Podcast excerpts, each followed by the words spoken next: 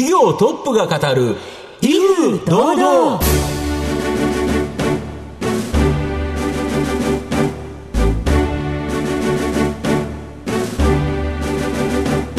毎度相場の福の神こと藤本信之です。アシスタントの飯村美希です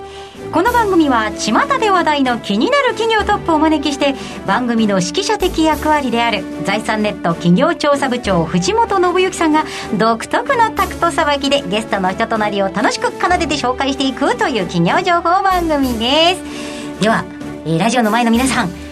明けましておめでとうございます。えー、本年もね素敵な会社の皆さんを、えー、たくさん紹介していきたいと思いますのでよろしくお願いします。新年最初、はい、初めて71回目にして初のですね女性社長。しかもお綺麗な方に来ていただいているのですごいハッピーです。いやでも本当にかっこいい社長さんに来ていただきましたので、うんはい、皆さんどうぞお楽しみに。この番組は情報システムの課題をサブスクリプションサービスで解決するパシフィックネットの提供財産ネットの制作協力でお送りします。企業トップが語る威風堂々。それでは本日のゲストをご紹介します。証券コード4930東証ジャスダック上場株式会社グラフィコ代表取締役社長 CEO 長谷川澄夫さんです。長谷川さんよろしくお願いします。本日はどうぞよろしくお願いいたします。株式会社グラフィコは、東京都品川区の大崎駅近くに本社がある、女性向けに化粧品、健康食品、医薬品などの自社製品の開発販売と、米国社の漂白剤を日本向けにアレンジし販売を行っている会社です。え自社では工場を持たず、協力工場に生産を委託するファブレス企業です。えー、それでは長谷川さんの方からも簡単に御社のことを教えてください。弊社ではですね、深い悩みがあって、だけどまだ商品がない、サポートされていないというものを見つけて、で、そういった商品を深く掘り下げて、オキシクリーンというあの洗剤です。はいはいはい。あとはなかったことにという、体のコンディションを整えて、うん、あの、スリムになりたい方向けの商品であったり、あとはフットメジといった、はい、あの、足用専用の石鹸がございまして、足の3つ悩みが結構あって、匂い、菌、で、あとガサガサな角質っていうのがあるんですけれども、それを洗うだけでツルツルでもう匂いもなくなるという商品を出して、あの、ミリオンセラーを8つ出しているという会社でございます。はい。本当にあの、そういう目を引くキャッチーな商品が多いので、多分ご存知の方、ラジオね、リスナーの皆さんも多いと思いますよ。やっぱり見る商品ですね。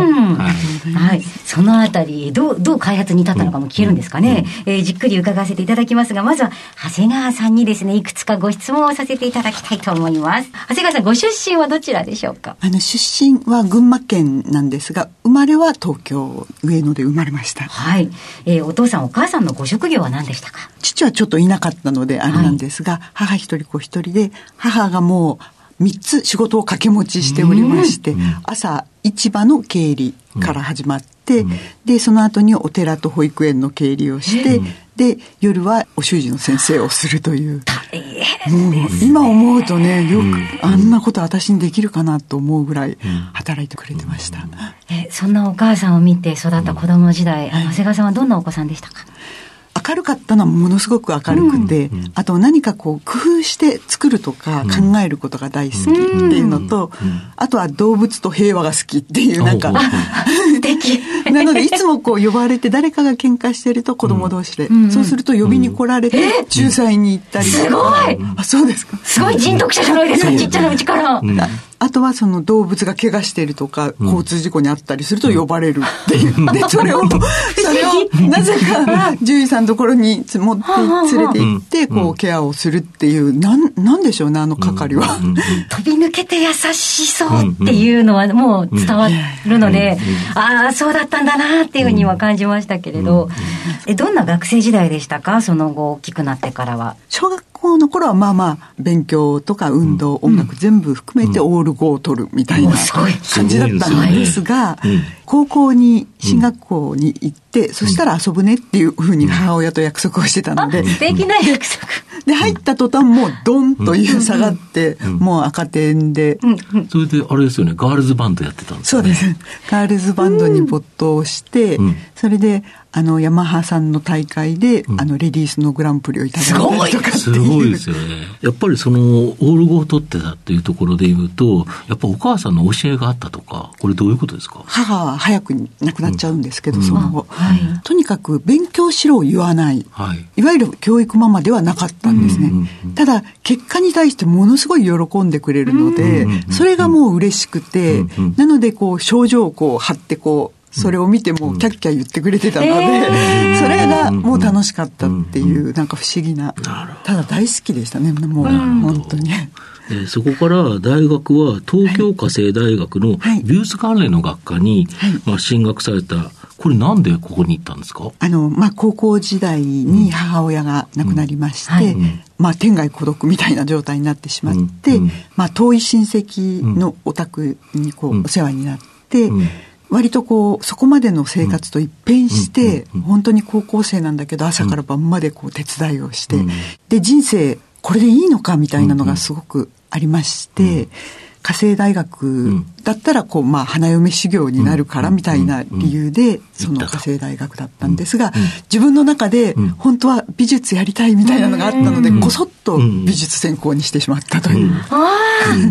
なるほど。で、美術を専攻されて、はい、卒業後にですね、宝飾関係の、はい、あの、お仕事、会社に、勤められてデザイナーになったとい。う形なんですけど、すぐに辞めちゃった。これどういうことですか？やってみて、うんなんか自分がやりたかったのはもっとなんかこう分かりやすいクリエイティブをやりたかったんだっていうことに気がついて、それで、あの、退職をさせていただいて修行に入るという。そこから修行が面白いものを勉強されたんですよね。コンピューターグラフィックを、はいはい、えっ、ー、と、まだ当時、コンピューターグラフィックはほぼなかった状態で、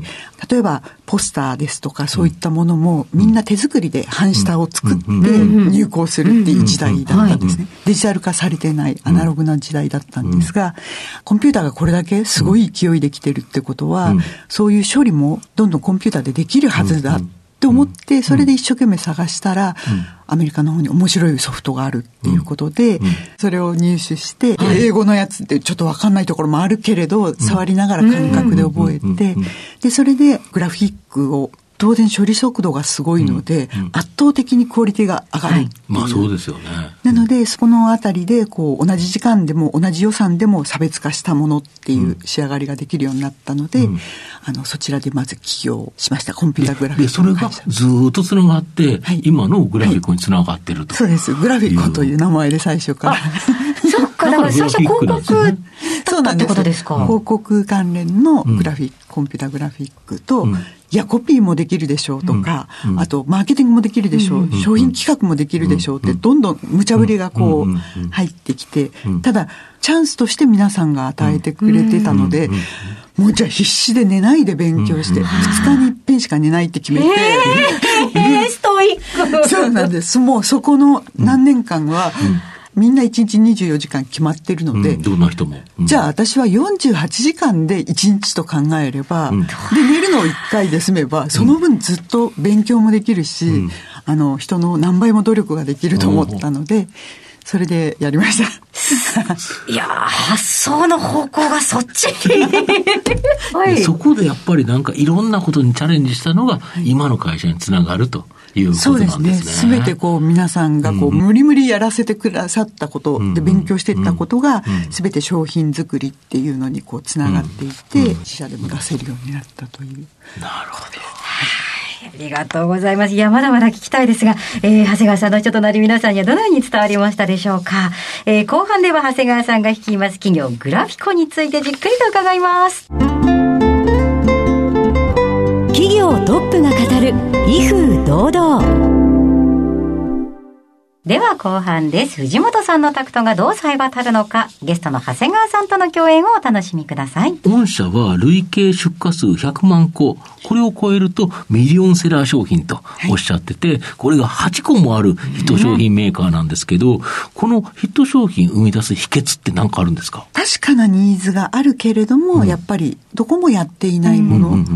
で、なおかつ自社じゃないと出せないものっていう、うん、そういう最初はマーケティングでやってました。例えば特許の縛りがあったりとか、うん、あの、他が出せないようなものっていうのを出していきました。なるほど。あとは、うん、そのもう、消費者の立場に立って、自分たちのその、プロダクトアウト型ではなく、マーケットインで本当にマーケットの、実際にそう自分たちが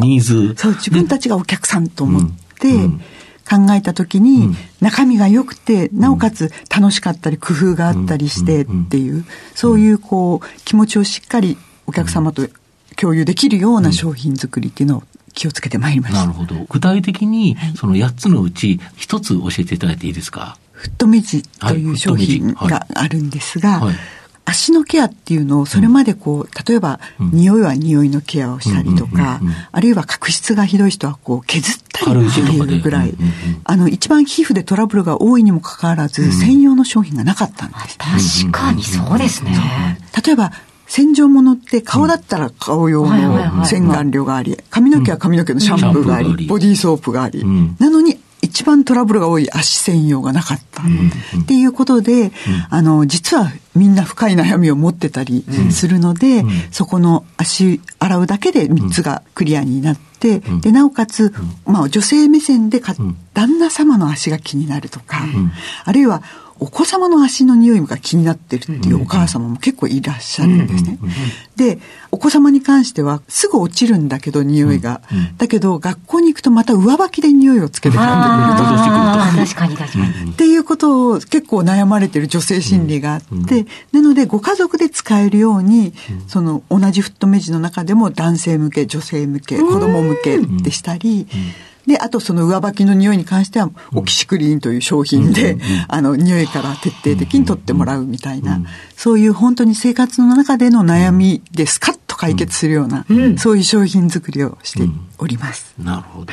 で、新型コロナショックって、やっぱりいろんな会社に影響あったと思うんですけど、御社は、まあ、増収増益で好調だったようなんですけど、やっぱりこう影響ってあったんですか？はい。あの、結果的にはそうなんですが、うん、途中は本当に影響を非常に受けまして、はい、例えば、化粧品の日焼け止めなんかは外出自粛っていうことで全く動かなくなったり、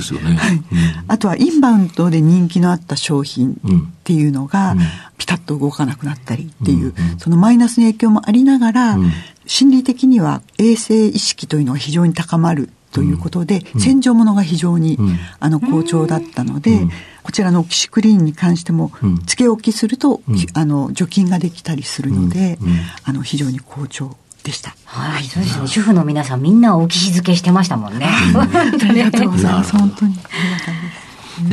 御社は商品開発同様に人材もですね、非常に大切にしっかり育てる会社という形なんですが、このさらなるヒット商品を生み出すほかに、まあ、あの、他社との販売提携であったり、M&A、こういうのも今後考えられていくとか。そうですね。商品って心で作らないとダメだと。うん、技術だけじゃなくて、うんうん、買うのは結局心で決めて買うじゃないですか。まあすね、これ欲しいとか。はいこんな悩みがあるとか。うん、なので、うん、あの、非常に会社としては心を大切に、人を大切にしております。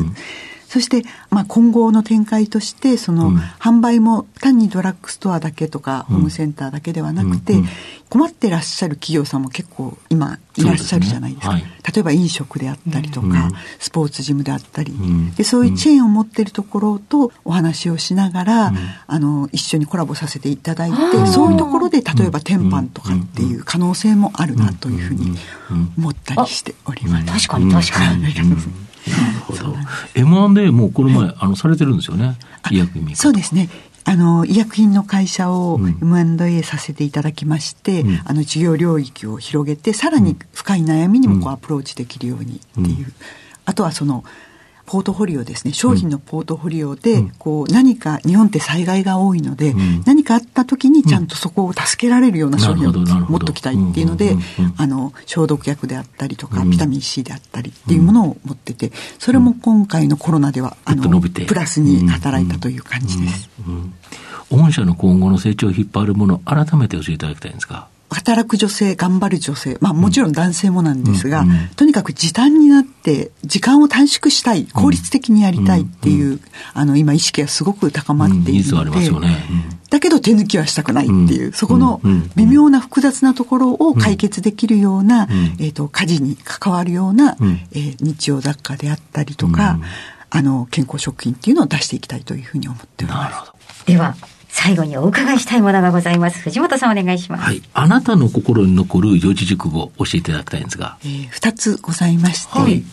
一つは天意無法。はい、天意無法。はい、天に衣に、ないぬ。そうですね。はい、はい。で、これは仕事に非常に役に立っているんですが、うん、天女の衣はこう縫った跡がないぐらい見事だっていうふうに、そういう表現なんですが、ちゃんと本当にもう、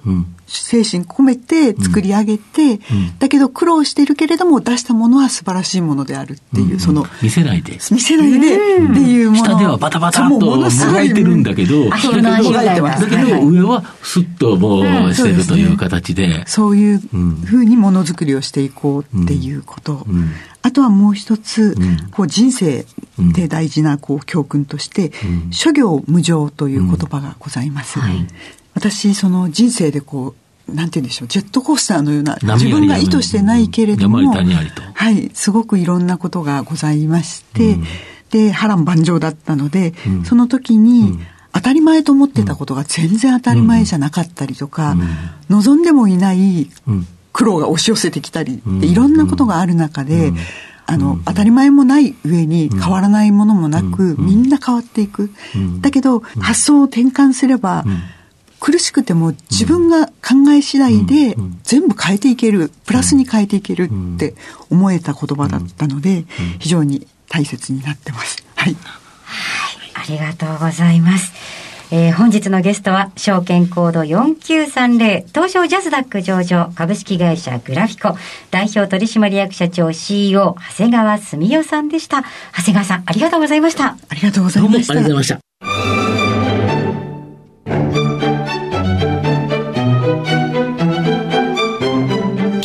トップが語る威風堂々